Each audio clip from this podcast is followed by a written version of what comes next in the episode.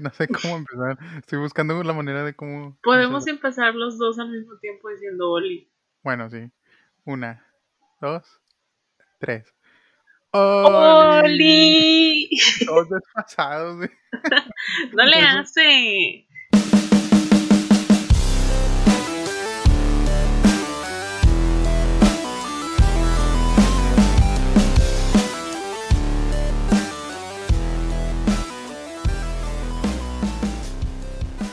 Hola a todos, bienvenidos a un episodio más de este podcast Diálogo sobre la Mesa. Aquí estoy con mi coanfitriona, Yasmín.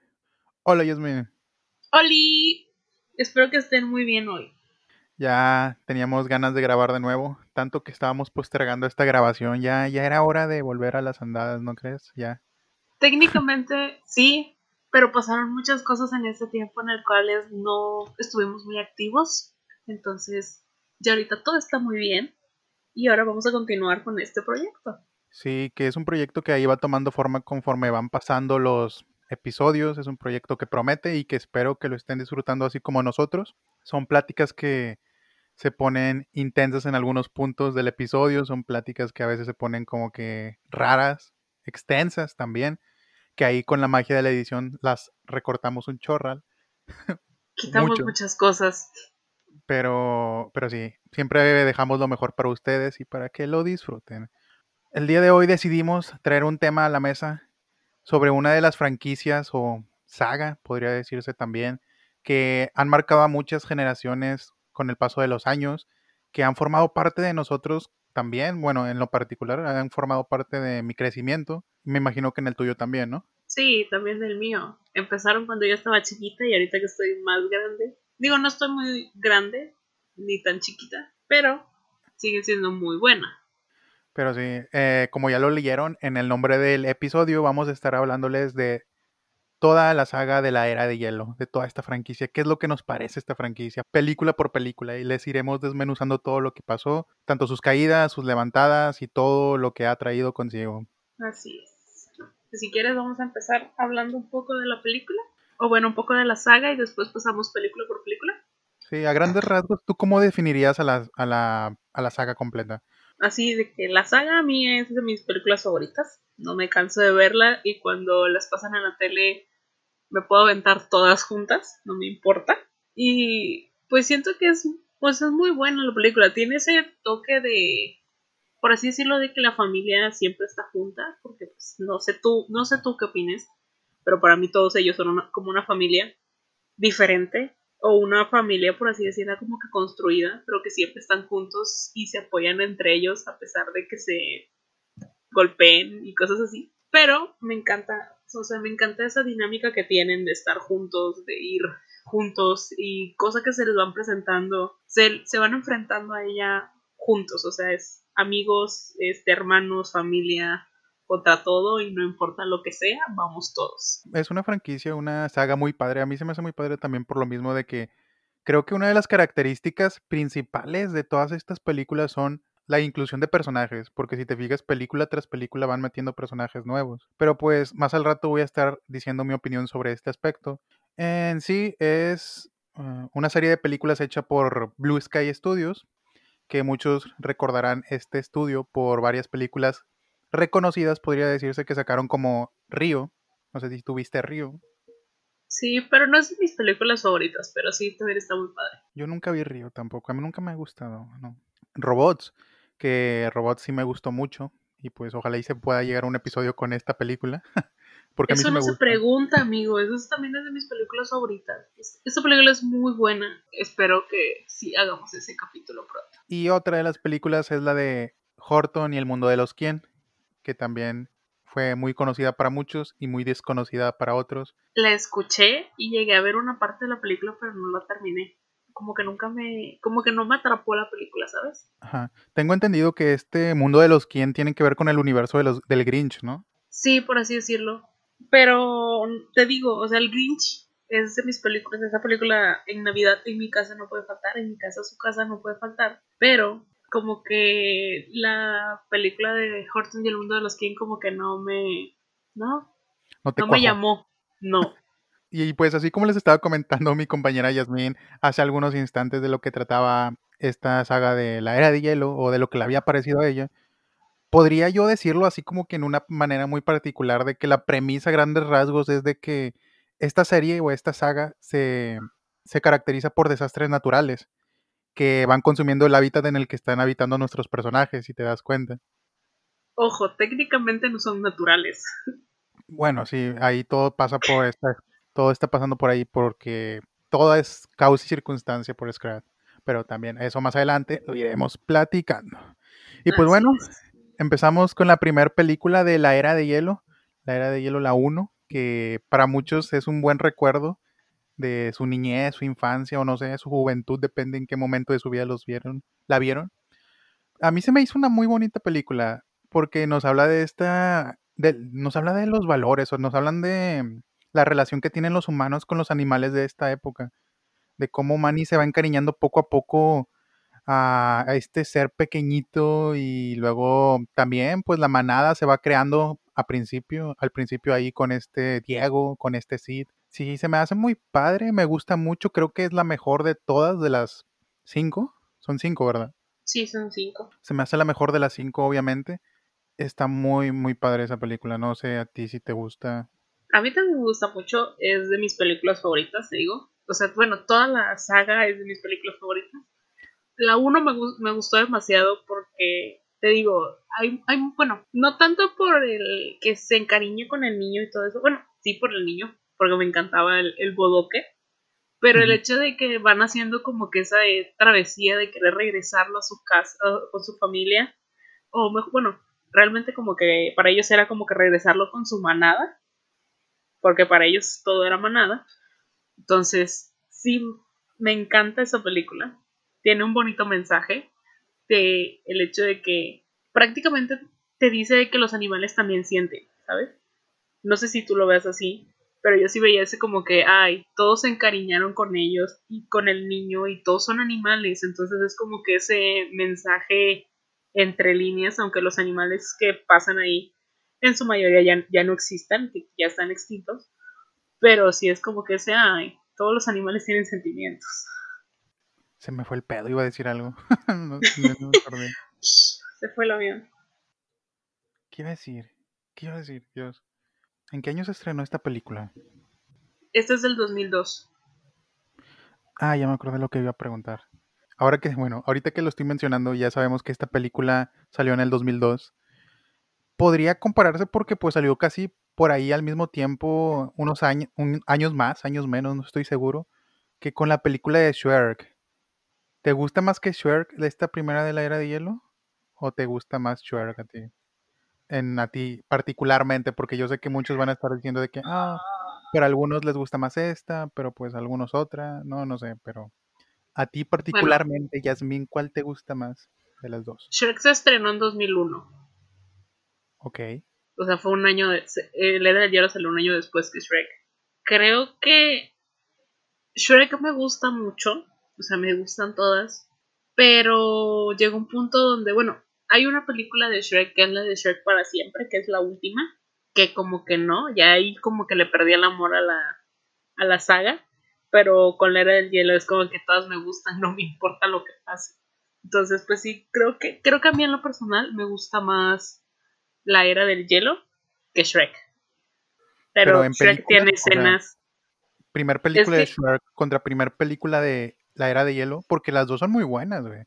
Cada una en sus aspectos es muy buena. Sí. Y hasta yo podría decir que no sé, pero hasta buena. No, no creo. Mm. es que no, no creo. Ambos como que cruzan todo un trayecto para llegar a un objetivo final, ¿sabes? Shrek con la princesa que la tiene que llevar a algún lugar y pues estos personajes como Manny, Diego y todos ellos a llevar al niño hacia la hacia su ¿cómo se dice? hacia su hacia su manada, por así decirlo. Manades animales, ¿no? Pues es que para ellos eran manada, sería como llevarlos con su tribu. familia, sí, con su tribu y llevarlos llevarlo para allá. Por eso te digo que se me hacen muy similares en ese aspecto de que ambas películas son de un camino por recorrer.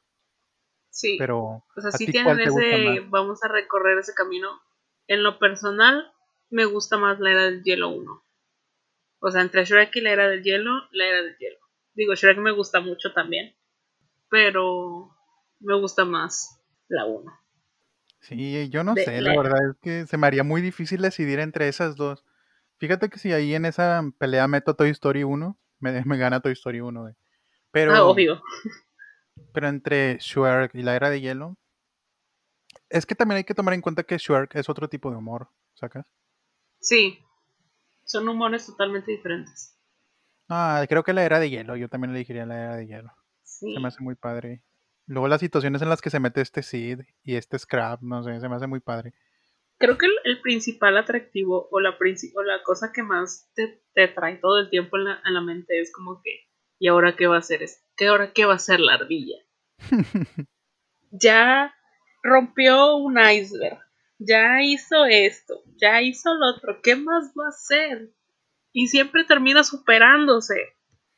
Pues sí, ahí hablamos ya de lo que nos pareció la película, nos gustó mucho por lo visto. No sé si vaya a ser la favorita de Yasmín. Si quieres dejarla de suspenso y decirnos después, pero Sí, Pero yo ya se lo va a dije. quedar en suspenso. para mí sí es la mejor película de la era de hielo, o sea, desde ahorita se los adelanto. Pero, pero sí, así pasamos con, pasamos con la segunda película que obviamente después del éxito rotundo de la primera era evidente que iban a sacar una segunda parte, aunque no estuviese planeado, o quién sabe si ya estaba en planes desde un inicio. Pero el punto es de que el éxito inminente de la película, de la primera, hizo que sacaran la secuela, La Era de Hielo 2. Bueno, yo creo que esa no estaba como que ya contemplada. Siento que al ver el éxito de la primera dijeron va otra.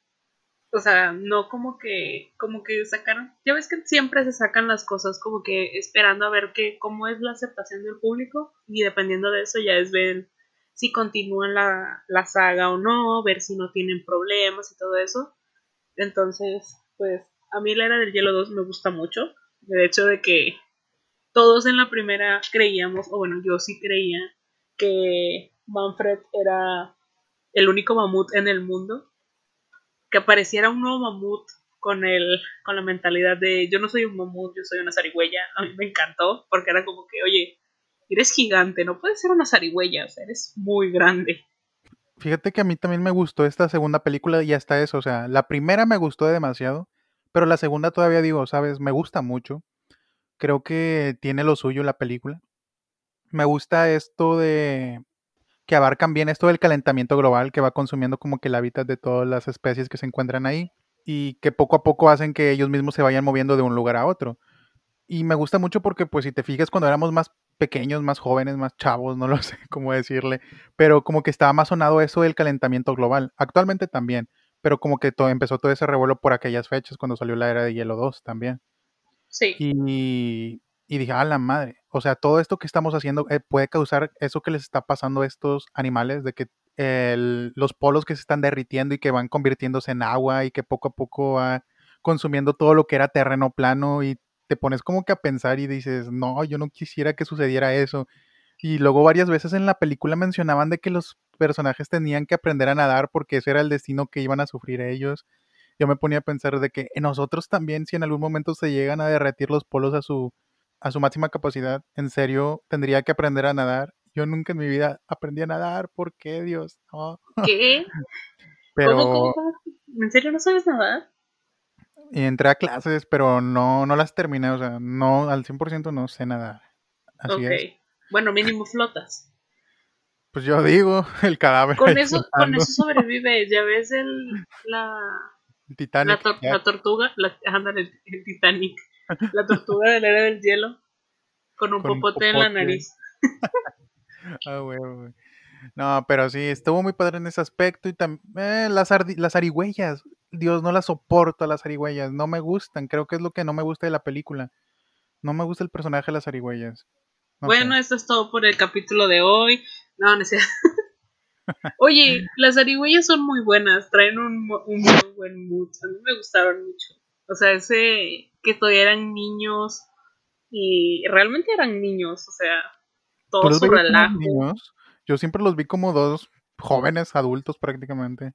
No, yo siempre, lo- o sea, yo los veía como que eran, obviamente sí se, sí se supone que ya están grandes, que ya son como que adultos, pero realmente parecían más niños, o sea, era como que todas, todas sus bromas, sus ocurrencias y todo eso eran de niños. Entonces para mí era como que, ay, son, son los hermanitos de, de Ellie.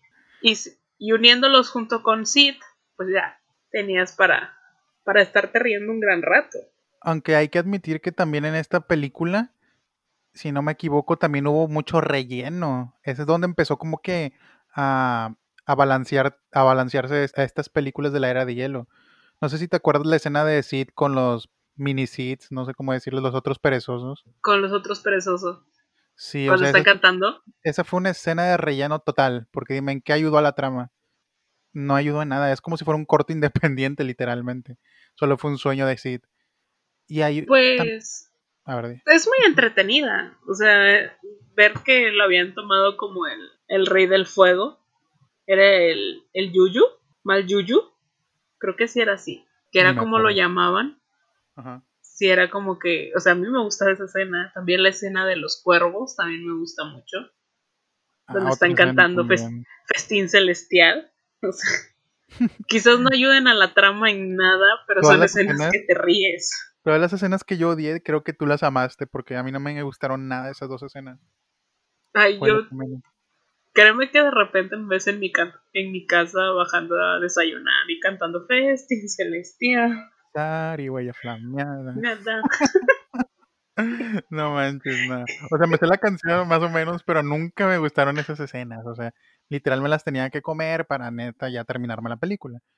Pero una escena que sí me gustó mucho en esa, creo que fue cuando, cuando estaban al principio, fue al principio lo de la cascada, que no se querían lanzar en el resbaladero, en la resbaladilla. A mí sí me gustó mucho esa escena, se me hizo muy. El. Cuando se dan ¿cómo cuenta que se están derritiendo todo el pedo de los glaciares. Era el desnucador. El desnucanate.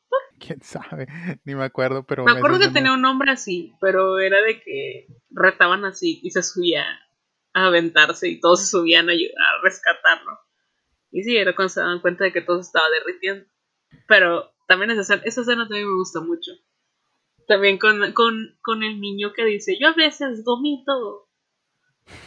Sí, sí, A sí, ese me gusta demasiado.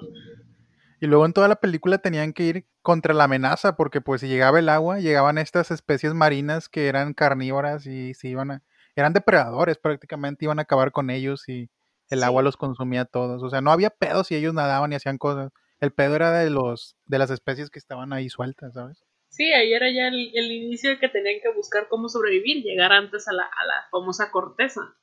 Pero sí, entonces yo la pondría abajo de la primera, o sea, ahorita iría en orden, primera y segunda. Y así pasamos con la tercera película de la Era de Hielo, que es la de El origen de los dinosaurios, que yo no sabía, que, o sea, bueno, por ejemplo, la anterior es el deshielo, la siguiente, o sea, la tercera que es de la que estamos hablando, es El origen de los dinosaurios. Tienen un subnombre no solo de que la era del hielo 3. Sí, de hecho sí. Nada más que no me acordaba de la segunda y por eso no, no, no te lo dije. yo apenas me enteré, Ajá. entonces es como que, wow, yo siempre dije la era del hielo 2. Entonces era el deshielo, la era del hielo 2, deshielo, ok. Sí, deshielo. Interesante. Pero después ya con esta tercera película que se meten al tema de los dinosaurios. No sé, la premisa para mí me parecía muy, muy interesante, me, me llamó mucho la atención. Y más porque viene de todo este tema de la tierra hueca, que es un tema que se me hace demasiado interesante y de todas las posibilidades que podrían existir si este tema llegara a ser real. Ahí hablando un poco conspiranoico, pero ahí hablan de que los dinosaurios estuvieron ahí en la en medio, o sea, ahí en la tierra hueca. Y es donde te pones a pensar de que ah, qué cool sería. Y luego es como que todo un pequeño universo, un pequeño mundo ahí con plantas, dinosaurios, mm, paisajes, hay de todo ahí. Y pues, no sé, se me hace muy interesante. Otra aventura más para estos amigos que conocimos desde la primera película. Y también otra vez que este Scrap se metió en problemas y hizo que pasara esto, que nuestros personajes principales llegaran a, a los orígenes de la Tierra Hueca. toda la trama aquí inicia, bueno, inicia con Scrap como siempre, pero realmente, bueno, si te das cuenta hay una escena en la que cuando vas a ir bajando y, obtiene los huevos, que es cuando se, son sus hijos, este, pasan hasta, pasa por aliens y todo el rollo caminando, o sea, bajando hacia la tierra hueca y va por los huevos y resulta que ya tiene hijos, pero pues todo es por, por así decirlo, como que se sentía raro porque pues Manfred y él iban a tener un bebé. De hecho, sí, qué pedo. Pero, no sé, se me hizo muy, muy graciosa. Ahí sí se me hizo muy graciosa la trama que ahorita no mencioné en la película 2 sobre esta Ellie, que fue el segundo, eh, el segundo mamut, ¿no? Sí. Que salió en esta saga o franquicia. Que la verdad sí, sí me llama mucho la atención el personaje. Se me hace que sí hace una linda conexión con este, con este Manny y más por lo que pasó, que perdió a su familia en la primera película, que de hecho al final quiero dar un apunte sobre eso, pero, pero sí, esta segunda película la trataron bien y en esta tercera, pues como tú dices, tienen un, van a tener un, un pequeño mamut, pues en eso se va desarrollando la trama mientras ella está embarazada, ¿no? Mientras está... Sí, o sea, ella casi toda la película está embarazada, de hecho Morita, que es la hija de ellos, nace hasta el final, casi hasta el final de la película. Pero si se van a la tierra hueca, buscan ah. este, todo ese rollo. Hay algo pues, que no me gusta de la embarazada. ¿Qué? Brock. no, no me gusta Brock. ¿No te gusta, no, bueno, ¿no te gusta Brock? Bok, ah bueno, se llama Bok, ¿verdad? sí, se llama Bok. No, no me gusta Bok, no me gusta ese personaje, no me gusta, nada, nada, nadita. Me crea conflicto, no sé. ¿Por qué? Ah, bueno, a mí no es que me guste, pero sí se me hace como que se toparon con una persona muy, muy fumada, ¿sabes? O sea, es como que cuando te encuentras con alguien y de repente te empieza a hacer plática y no entiendes de qué está hablando, no entiendes lo que está pasando y dices, ¿qué está pasando? ¿Qué rollo con este güey? Igualito, así lo sentí. Sí, te entiendo, pero no sé, no, no, me desesperaba esa persona, igual que las arigüeyas prácticamente igual que las arigüeyas, este personaje no me creaba clic. De, de, hecho, fíjate que son personajes que los hacen para hacer comedia. Y si te das cuenta, la comparación directa es Sid. A mí me gusta más la comedia de Sid en las primeras películas que la comedia que hacen estas arigüeyas y el otro nuevo que se llama Bog, dices. Pero es que Sid es como que comedia de, de tonterías que le pasan, ¿sabes? O sea, como que va Sid caminando y ya. Como por ejemplo, eh, creo que sí es en la película 1 eh, cuando va camina van caminando sobre el hielo, pero al mismo tiempo va así quejándose diciendo que está caliente. O sea, todo ese, ay, ay, ay, quema, quema mis patitas, no sé qué, no sé cuándo. Todo es lo que te da risa. Entonces, ellos es como que. Vaya. No, también hay otras situaciones que te, o sea, que te pones a, a reírte a montones, las situaciones en las que se mete. Porque en la primera también película, ¿no te acuerdas que había como unos tipos rinocerontes como que bañándose? Y luego Sid se mete ahí con ellos ah, sí. Y el vato de que, ¿qué onda? ¿Qué aquí andan? ¿Qué están haciendo? Y los otros vatos vienen. Chiquitas.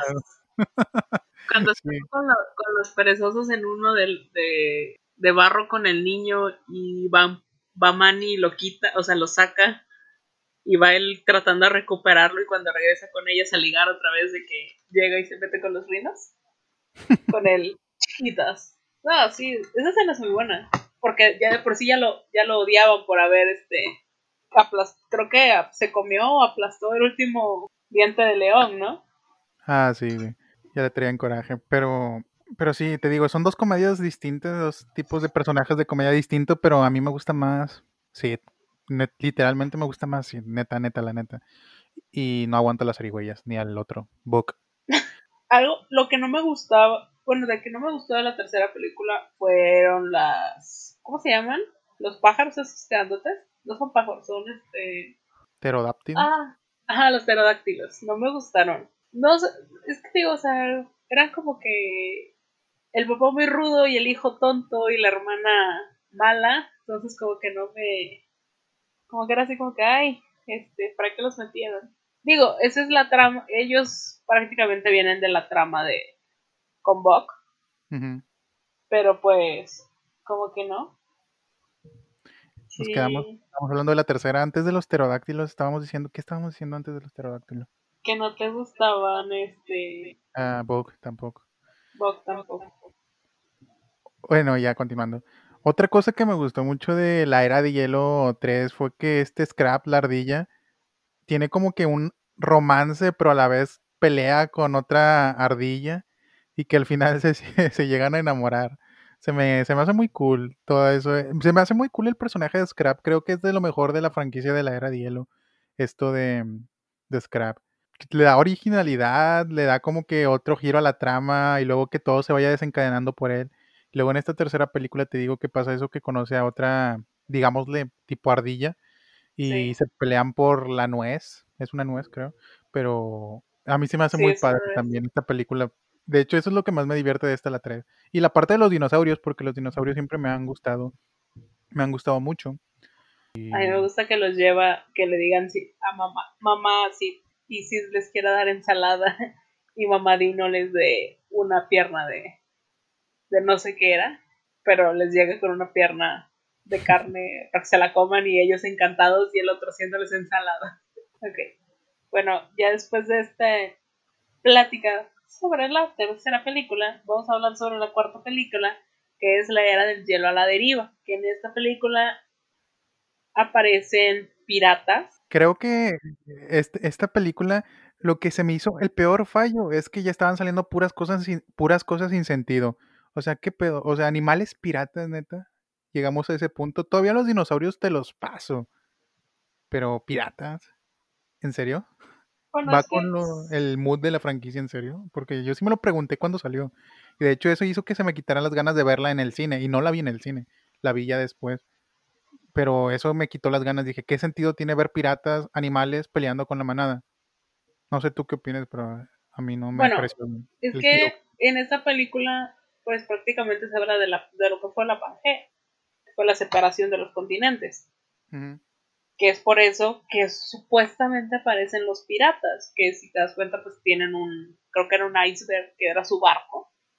Y pues, por así decirlo, era para moverse entre los mismos continentes que se acababan de, de, crear por culpa de, la, de Scrap. Scrap.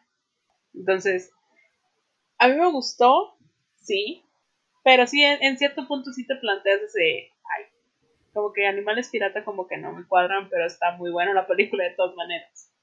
Y en esta película son un chingo de personajes. Ahí le aventaron un bueno los personajes. Nuevos Sí. personajes de madre. Si de por sí en la tercera ya habían metido muchos personajes, en la cuarta de que ten más personajes. Es como que, toma, no nos alcanza con que sean principales 5, aviéntate 40. Sí, se me hacen demasiados y también, no sé. También hay personajes que se me hacen de relleno, como por ejemplo la abuela de Sid. Nada más está ahí para hacer comedia Uy, literalmente muy fácil. No. pues, esa comedia es muy buena. Se te hace, sea, a mí nu- nunca me gustó. La abuela, la abuela de Sid a mí me encanta. O sea, desde el momento en que va y le dice, ten, come esto por mí. O sea, desde ese momento a mí me encanta. Porque no tiene dientes. Y sonará, bueno, hay un... Siempre ha habido ese estigma de que las personas, bueno, no las personas mayores, pero no sé si en algún momento no viste comedia o bromas o cosas así en la cual los viejitos no tenían dientes o cosas así y le decían a los, a los jóvenes cosas raras como que mastica mi comida y me la das. Es como que ese tipo de comedias, es comedia que todos entienden, que todos te, que te da risa o a lo mejor te da risa de asco, pero a mí la abuela me encanta, más cuando le está hablando a Preciosa, que todo el mundo la tacha de loca y resulta que sí existe. Entonces, a mí sí me gusta. También me gusta el hecho de que le hayan dado a, a Diego una novia. Bueno, en sí no era su novia, era como que su enemiga en un inicio. Pero a mí me gustó que le dieran a, que saliera Shira, que es como se llama la, la nueva Dientes de Sable. Pues conforme iban pasando las películas, a cada uno les iban dando como que una pareja. Sí. Suena raro, pero sí, en cada película se encargaban de darle a alguien una pareja. Bueno, excepto a, a Sid. Sid seguía solo, porque nadie lo quería. Como su familia que lo dejó atado a un árbol. Qué triste. Y otro personaje que a mí sí me gustó también que lo metieron, porque se me hizo muy diferente en cuanto a esta historia o esta... Sí, a esta historia de las películas de la era de hielo, fue este, este Lois, Lois, Luis, Lois. Es ¿Luis? el Luis, sí, sí se llama así. El topo. Sí, el amigo de esta morita, que es un poco introvertido, o sea, es una personalidad que no se había tocado en esta de, en esta serie de la Era de Hielo. Se me hace muy padre ese personaje de Lois, Luis. Sí, porque todos los personajes son como que muy sociables y él llegó a marcar el punto donde no era sociable, era más tímido y prácticamente pues es lo que muchos dicen de que metes la cabeza bajo la tierra. Bueno, muchos decían de que metes la cabeza bajo la tierra porque te da pena como pues el, el correcaminos y todo eso. Bueno, el correcaminos era como para esconderse. Entonces, siento, no sé tú, pero yo siento que ese era como que el, chiste de que Luis fuera un, un topo. Sí, estuvo padre, estuvo padre la peli, pero... ¿Qué opinas del villano? Mm, pues es muy... Tripa. Se me hace muy estereotipo de villano, ¿no crees? yo no supe nunca qué era, si era un gorila o qué era. Eh, yo digo que era una especie también así de, de gorila, de un simio, ¿no? Tirándole. O sea, es que el, el personaje, bueno, está muy raro porque no parece... O sea, da miedo, güey, tópate con eso en tu cuarto a las 3 de la mañana que te esté viendo fijamente. no manches, no duermes. No, o sea, es que si, si te das cuenta, él nunca, es que lo que a mí me llamó la atención es que él casi no caminaba a cuatro patas, ¿sabes? Ah, sí, es lo que más daba, más daba miedo, ¿sabes? que estuviera parado y estuviera tan grande. Casi al nivel de este Manny, que es un mamut. Sí. Sí, estaba grande. o sea, ese era como que mi, mi. ¿Y este qué es? O sea, no parece un. Un gorila, no parece. No sé qué sea. A lo mejor es una parte de la evolución. ah, exacto. Bueno, cuando la vi con uno de mis amigos me decía, es que. Pues puede ser un como un, o sea, un tipo de Australopithecus o algo así, y yo, ok, no sé, pero da miedo, o sea, no se ve tan, tan chido. ¿Cómo se le dice a este, esta persona? Ah, hasta puede ser el eslabón perdido, güey. Podría ser, oye, o sea, no, nunca hemos sabido a ciencia cierta, o bueno, todo el mundo dice que venimos, bueno, hay dos teorías de dónde venimos, que ya ves que es la creación que te enseña la religión y el hecho de que venimos de la evolución de los gorilas, pues sí podría ser el eslabón perdido hasta eso. O sea, no... Porque sí, tiene las características como que de un simio, pero también como que se ve muy humano, Humano, sí. Y está muy grande, no lo sé, puede ser, quién sabe. Pero sí, a mí sí me gusta esa película. El también, ¿sabes qué también me gusta mucho de esta? ¿Qué te gusta de esta? eh, las, los hamsters, son como hamsters. Ok. Ah, sí, los hamsters. Que solo le entienden así. Esos también me gustan. Sí, están tiernos. Sí, a mí me encantan. ¿Y en esta película qué es lo que pasa con Scrap? Aparte de hacer que todo se divida. Pues en esta, pues nada más, o sea, bueno, sé, sé, que cae al núcleo, me acuerdo que cae al núcleo de la Tierra, y es que empieza a darle vueltas. Porque ponen como que el. Ya ves los las bolitas que tienen abajo los mouse para mover todo. Ajá. Bueno, pues él empieza a correr sobre de esa como loco este, persiguiendo su, su nuez. Ya me acordé. Y ahí va, ahí donde se va dividiendo. No, no es un nuez, es una bellota. Sí, es una bellota. Persiguiendo su bellota, entonces empieza a correr y a correr por ella y mueve eso hacia todos lados y entonces que, que resulta que las se empieza a fracturar todo y se separa. A mí, me, a, veces a mí me encanta porque también queda, sigue persiguiendo la, la bellota, tratando de recuperarla en medio del, del mar, entre barcos, o sea, para mí es muy bueno. Por más de que se está acabando su territorio y el mundo, él sigue en busca de su bellota. Sí. Y pasamos con la última de las películas, que esta yo no la he visto, ni siquiera sé la premisa porque nunca en mi vida he visto, nunca vi promociones, nunca vi publicidad. No sé si en esta película fue donde incluyeron a las voces de Germán, creo que sí, ¿no? Sí, es este, entra como Julián. Es lo único que supe de esa película, que iba a ser la voz de un personaje Germán. Pero ya de ahí en fuera no supe nada de la película, nada más también sé que habla de de que este Scrap crea el Big Bang en esta película. Sí. Pero fuera de ahí no, no sé de qué trate, ahí platícanos más o menos. Es que siento en que es- ya, aquí ya se salió por, de control por completo la película de toda la saga. ¿Por qué? Es tantas cosas. Ay, Dios, no. Cuéntala para que tenga Bueno, fundamento. en esa película trata, bueno, principalmente Scrap se encarga de hacer el, atori- el, el Big Bang, pero a raíz de esto resulta haber un asteroide, que es prácticamente el mismo asteroide que extinguió a los dinosaurios, ahora va a extinguir a los animales de la era del hielo.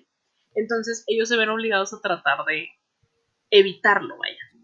Porque resulta que también hay un como un imán o como una roca que cayó del cielo y que es la que atrae los meteoritos hacia la Tierra.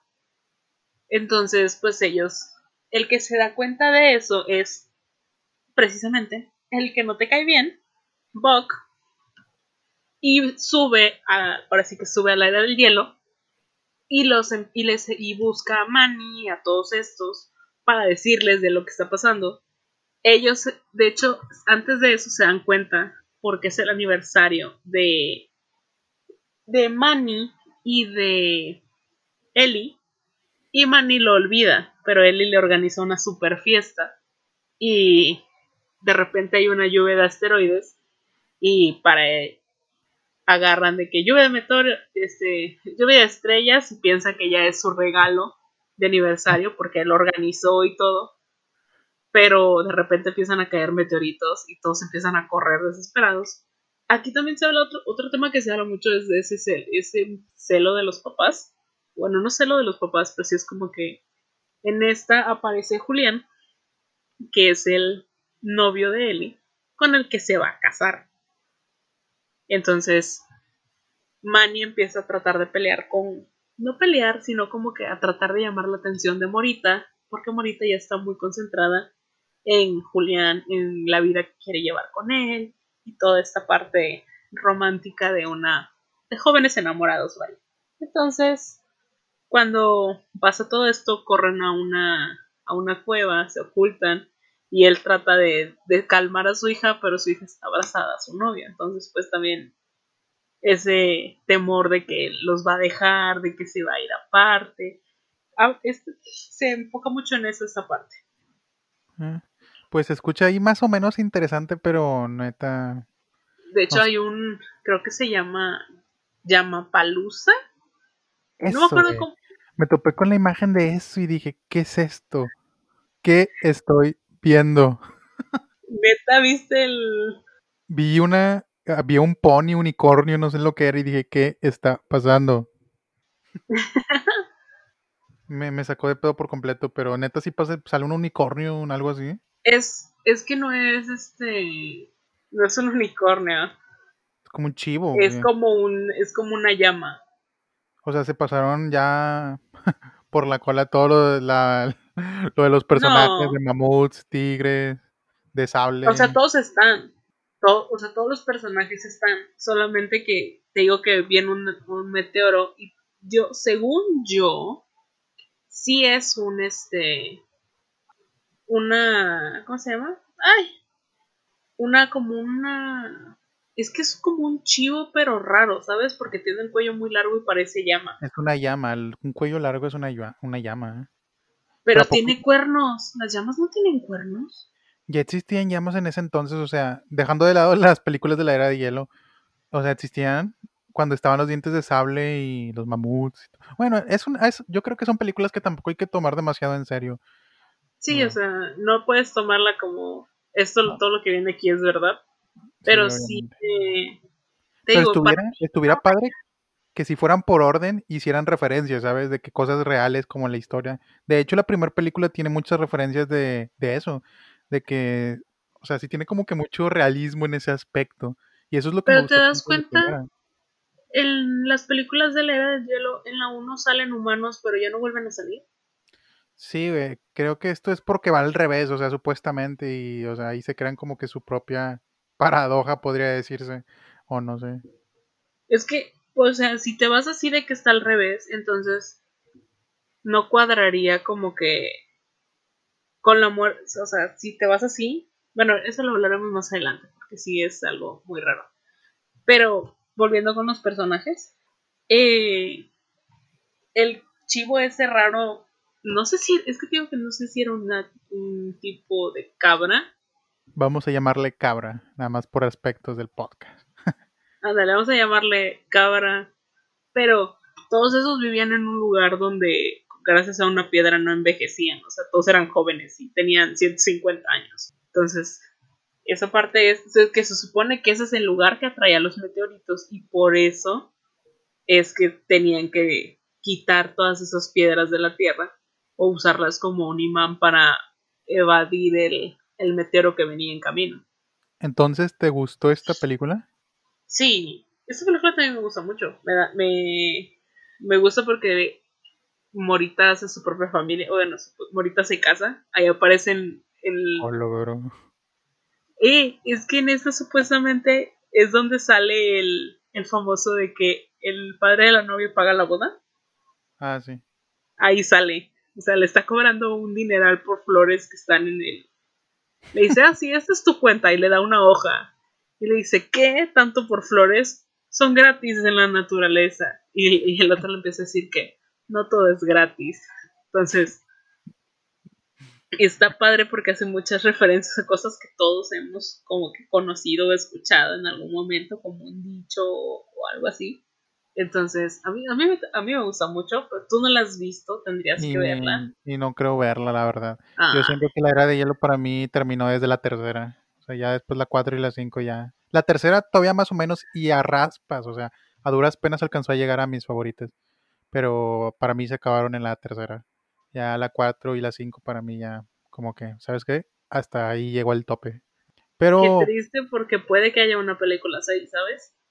Sí, es triste ese aspecto, pero sí siento que ya se le salió de las manos. Un punto que quiero recalcar es que esta franquicia tiene muchísimos personajes y te has dado cuenta y te lo mencionaba, que iba creciendo el número de los personajes. Y como en toda película, serie, lo que vayas a hacer, al tener muchos personajes, no creas una empatía con todos ellos. Muchos van perdiendo su protagonismo, ya no creas la atención en uno ni en otro, como que esa atención la divides en todos lados y como que ya no le guardas tanto cariño a uno solo, ¿sabes? Y pues no se les da el trato adecuado, no ves una evolución chida, lo ves a grandes rasgos, no sé, creo que eso fue lo que pasó, que empezaron a meter personajes a diestra y siniestra sin parar, desde la segunda hasta la tercera, la cuarta y pues ahora la quinta, que ni se diga, se me hacen que son demasiados personajes, no sé tú qué opines, pero pero a mí no, no me gustó esto que fueran subiendo demasiado los personajes. A mí sí me gusta mucho, o sea, yo tengo ese todas las películas de Leja del Hielo me gustan.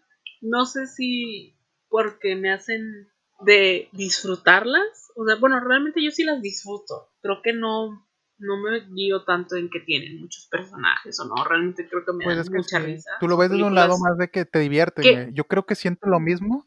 Pero con Hotel Transilvania, yo lo mismo, lo mismo, porque muchos dicen que a unos sí les gustan y a otros no. Pero, o sea, yo ni siquiera, o sea, yo me pongo en un mood para ver esa, esas películas y las me, divierto con ellas, me río. las de Hotel Transilvania, se me traba la lengua, Hotel Transilvania, a mí también me gustan mucho, o sea, son... Muchos van a decir, oye, ¿a ti te gustan todas las películas? Sí, soy muy de películas de Disney. bueno, de Disney. Ah, no, eso no es de Blue Sky. De Blues... Bueno, películas animadas en general, ¿sabes?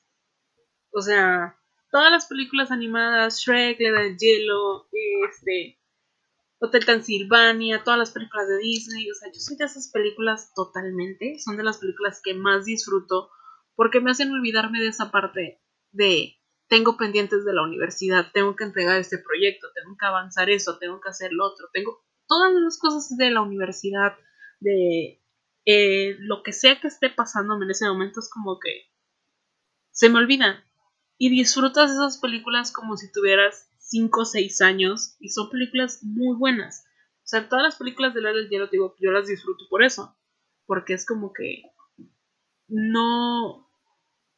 Vaya, no es como que yo esperaba algo de la película y logro decepcionarme, es como que no esperas nada de la película y no logra decepcionarte porque está muy buena. O sea, están muy... Siento que están cuidadas en el aspecto del diseño, de los colores, del los personajes que no son personajes, viéndolos con un niño no son personajes complejos para ellos. O sea, son personajes que son muy entendibles, muy digeribles, desde el momento en el que ves que, por ejemplo, en la manada, cuando se une Eli, pues obviamente, ¿quién es, quién es mamá y papá? Y te das cuenta sin ni siquiera de que ellos estuvieran, por así decirlo, casados.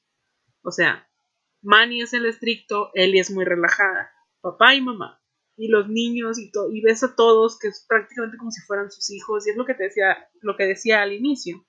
Parece una, una familia. Y eso creo que es lo que a mí me gusta de estas películas. O sea, que te, que te dan ese mood de voy a verla y me voy a relajar. Sí, sí te entiendo ese punto.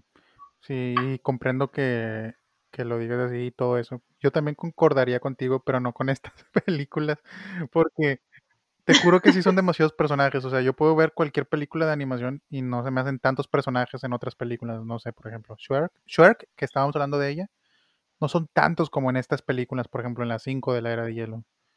Mm, no. Bueno, la última de Shrek sí tiene muchos personajes. Ah, bueno, la 5 tampoco me gusta de Shrek, ni la 4 ni la, ni la 5. También ahí hasta la tercera te la valgo.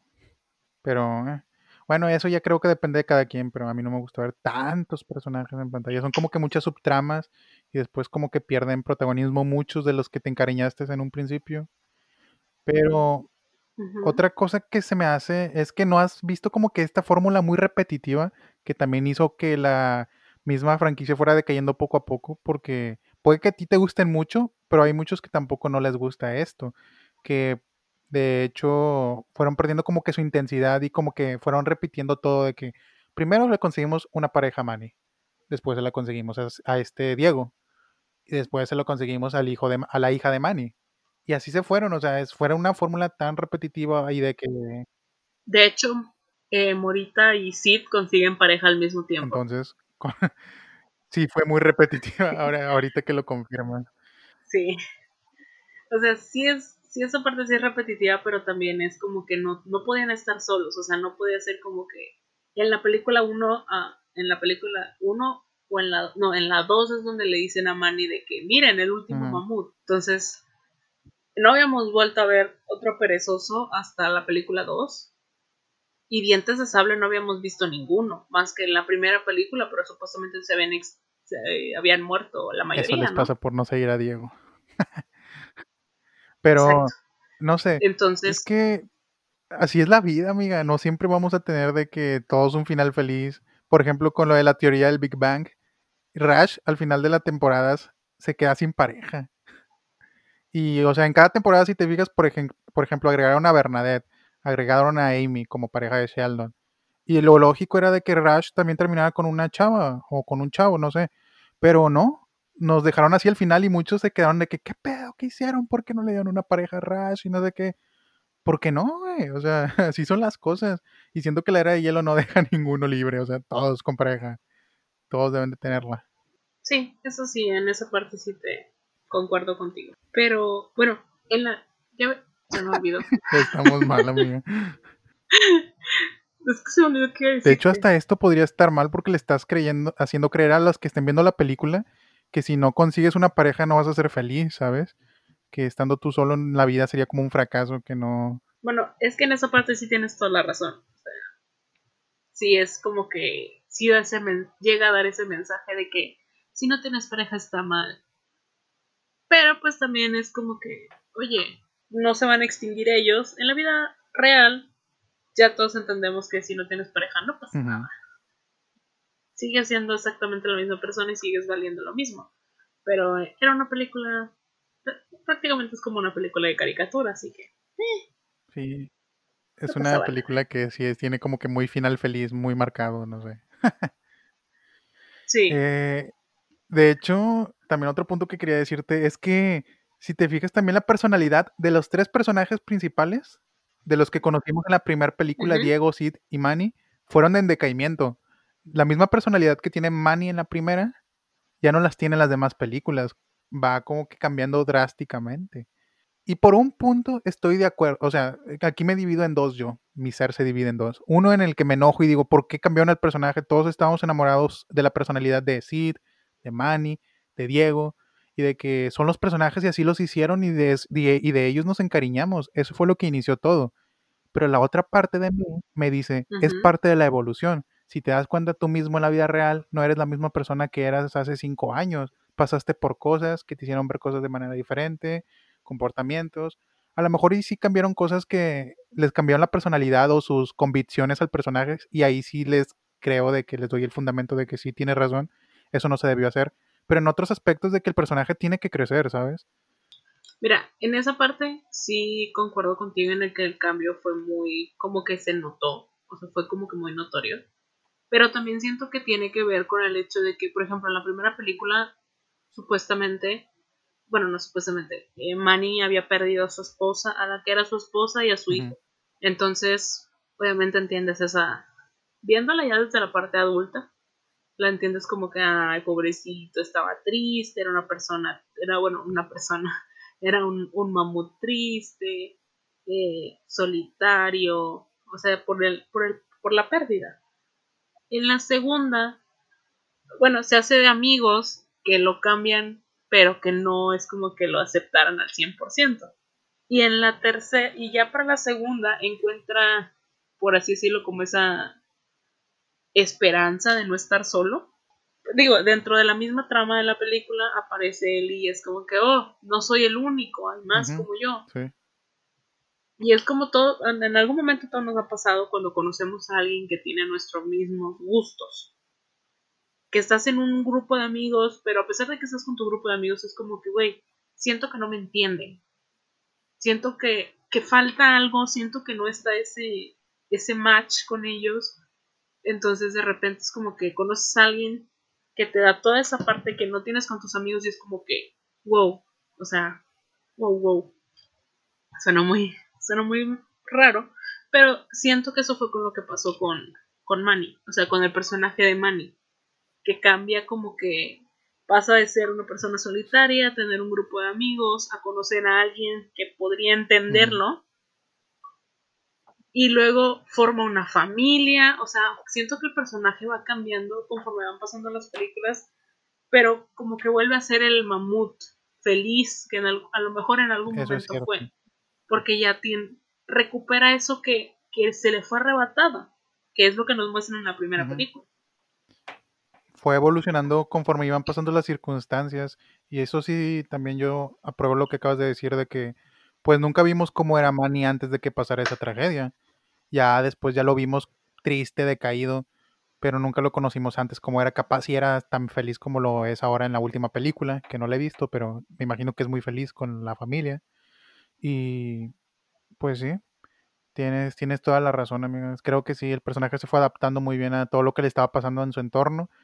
Y pues aunque, aunque a muchos les duela, pues los personajes muchas de las veces tienen que cambiar por las circunstancias que están pasando a su alrededor. Sí, o sea, si lo queremos comparar en los cambios con, otra franquicia, Toy Story, Woody no es el mismo en la última película que fue en la primera.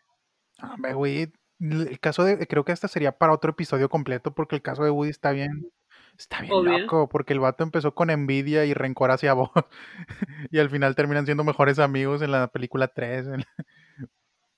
bueno, ahí difiero de ti, pero eso lo hablaremos en otro capítulo. Pero sí, o sea, digo, el caso es casi lo mismo. O sea, se vio un cambio de la primera película a la última película. Y pues sí, son cambios que pasan en los personajes y tenían que pasar.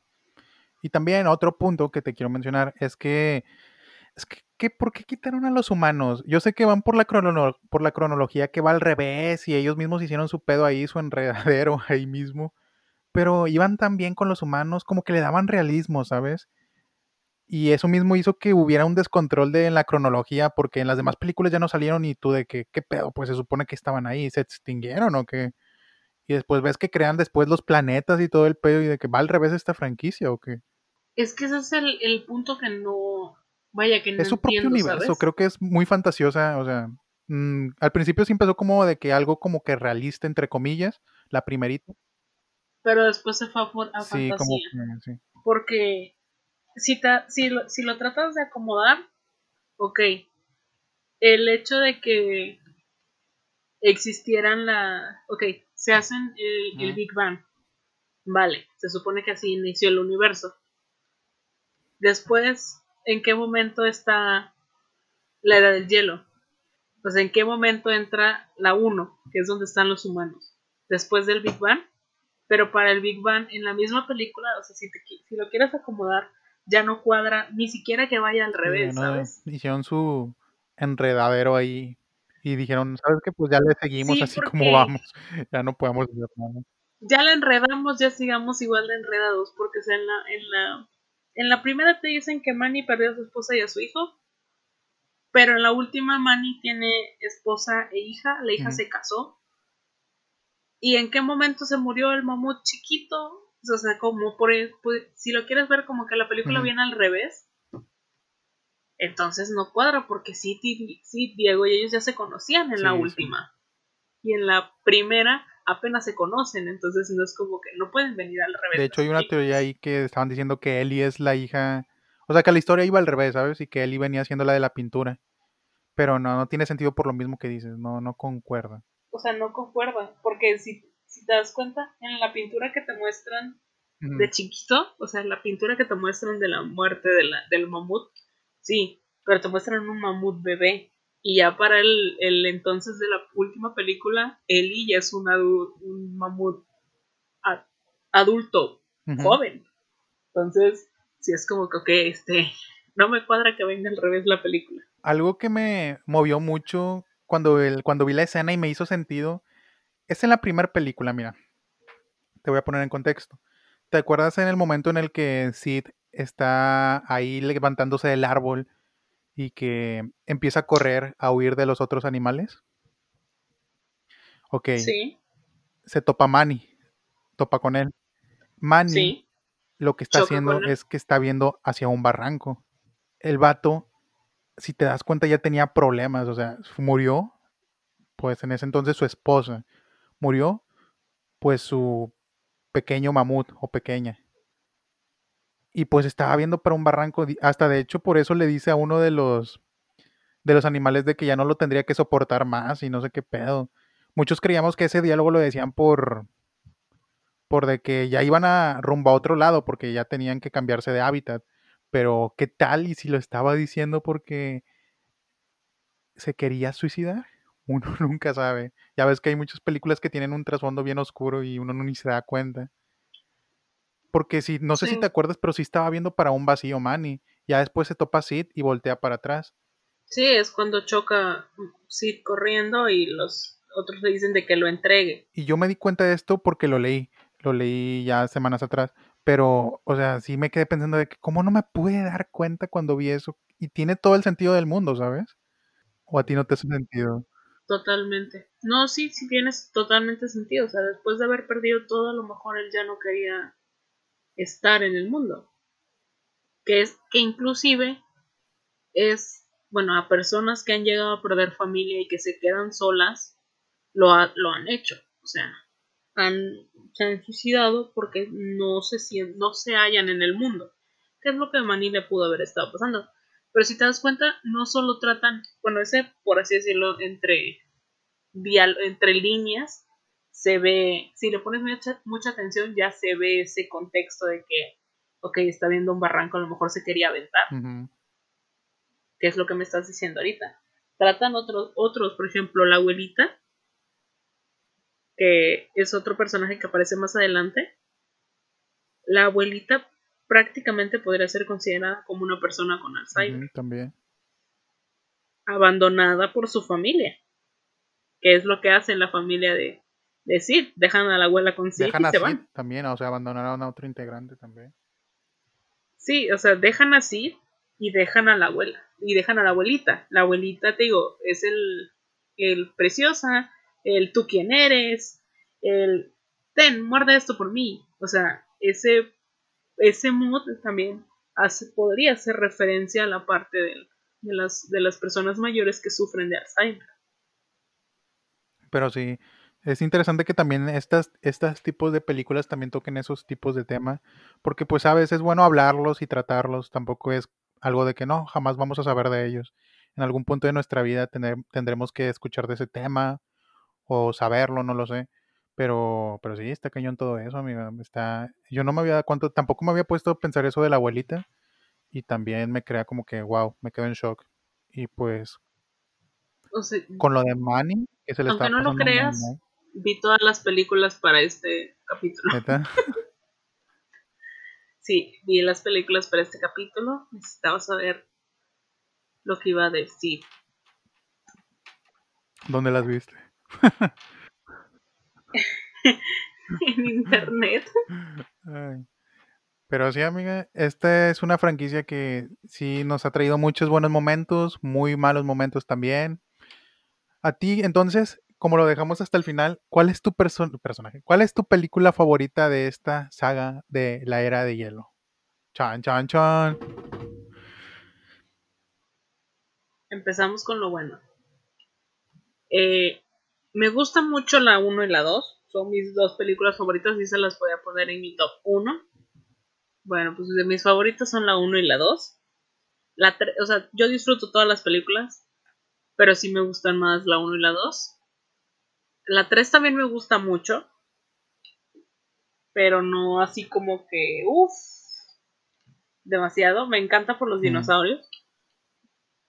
Y pues, te digo, las últimas dos co- coincido contigo en cierto punto en la cual sí están medio raras, pero también están muy buenas. Entonces me siguen gustando, pero mis dos favoritas serían la 1 y la 2.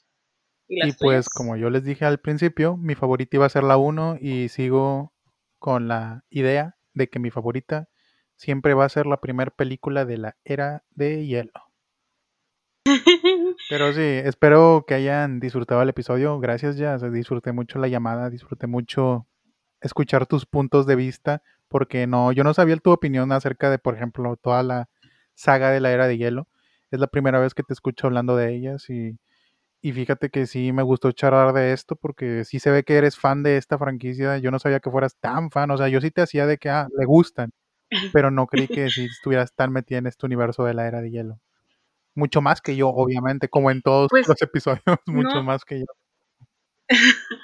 No estoy tan metida, pero hay muchas películas que yo disfruto demasiado y creo que conforme vayan pasando los capítulos que, tene- que tenemos pensados nosotros para ustedes, se van a ir dando cuenta de que tanto Elvis como yo somos prácticamente polos totalmente opuestos conforme a gustos en películas, libros, series, este, música. No creo que en música no tanto pero sí somos como que muy muy separados en este aspecto. es En algún momento lo van a escuchar hablar Y a él. eso es lo chido, ¿Eh? ¿sabes? Que, o sea, que no seamos iguales porque qué huevo escuchar que los dos tengan la misma opinión. Y de perdido aquí estamos topando de que, por Sí. ejemplo, tú te vas al lado más como que sentimental de las películas, de lo que te han dejado, que las disfrutas. Y yo me voy de que estoy viendo una película y luego luego estoy viéndole como, ah, pero tiene esto, ah, pero tiene aquello. Ah, me gusta más la estructura. Sí. O sea, yo me voy más a lo técnico a veces. O sea, yo también me, me gusta divertirme con varias, pero son muy marcadas esas. Pero eso es lo padre, o sea, qué hueva que los dos digamos, ah, sí está bien divertida, sí, está bien divertida, sí, 100, 100, sí. y no, aquí como que Sí. topamos, o sea, damos nuestros puntos de vista y como que las obvio. complementamos las opiniones, ¿sabes? Sí, pero está padre también decir solo las personas porque a final de cuentas no nos conocen a, a ciencia cierta. Entonces, pues está padre que sepan que si en algún momento vamos a coincidir, en otros vamos a ser totalmente diferentes. En algún momento van a escuchar que yo soy totalmente negativa hacia algo, que ya tú sabes cuál es ese tema. Y, pero esperamos que realmente estas conversaciones que nosotros tenemos, estas pláticas, el dialogar sobre algunos temas de los que hemos estado pensando que nos gustaría platicar y que ustedes estén, que pensamos que para ustedes sería de, de interés, o a lo mejor no de interés, pero sí O morbo, entretenidos. Entonces a esperamos muchos que les da morbo. De que, ah, ¿qué van a decir también. de esto? La van a criticar, la van a quemar, o de que, no, a ese pendejo le gusta, no sé, el morbo, quién sabe. Sí, también. Entonces, pues esperamos que hayan disfrutado de este capítulo, este episodio, que les esté gustando este podcast y que pues podamos seguir llegando así a ustedes. Muchas gracias. Síganos en Instagram como arroba diálogo sobre la mesa, todo en minúsculas y todo seguido. Sí, también pueden darle like a la página de Facebook, que también está como diálogo sobre la mesa. Así tal cual como la encuentran en Spotify. No olviden compartirlo con todos sus conocidos. Así es. Gracias por escucharnos una semana más.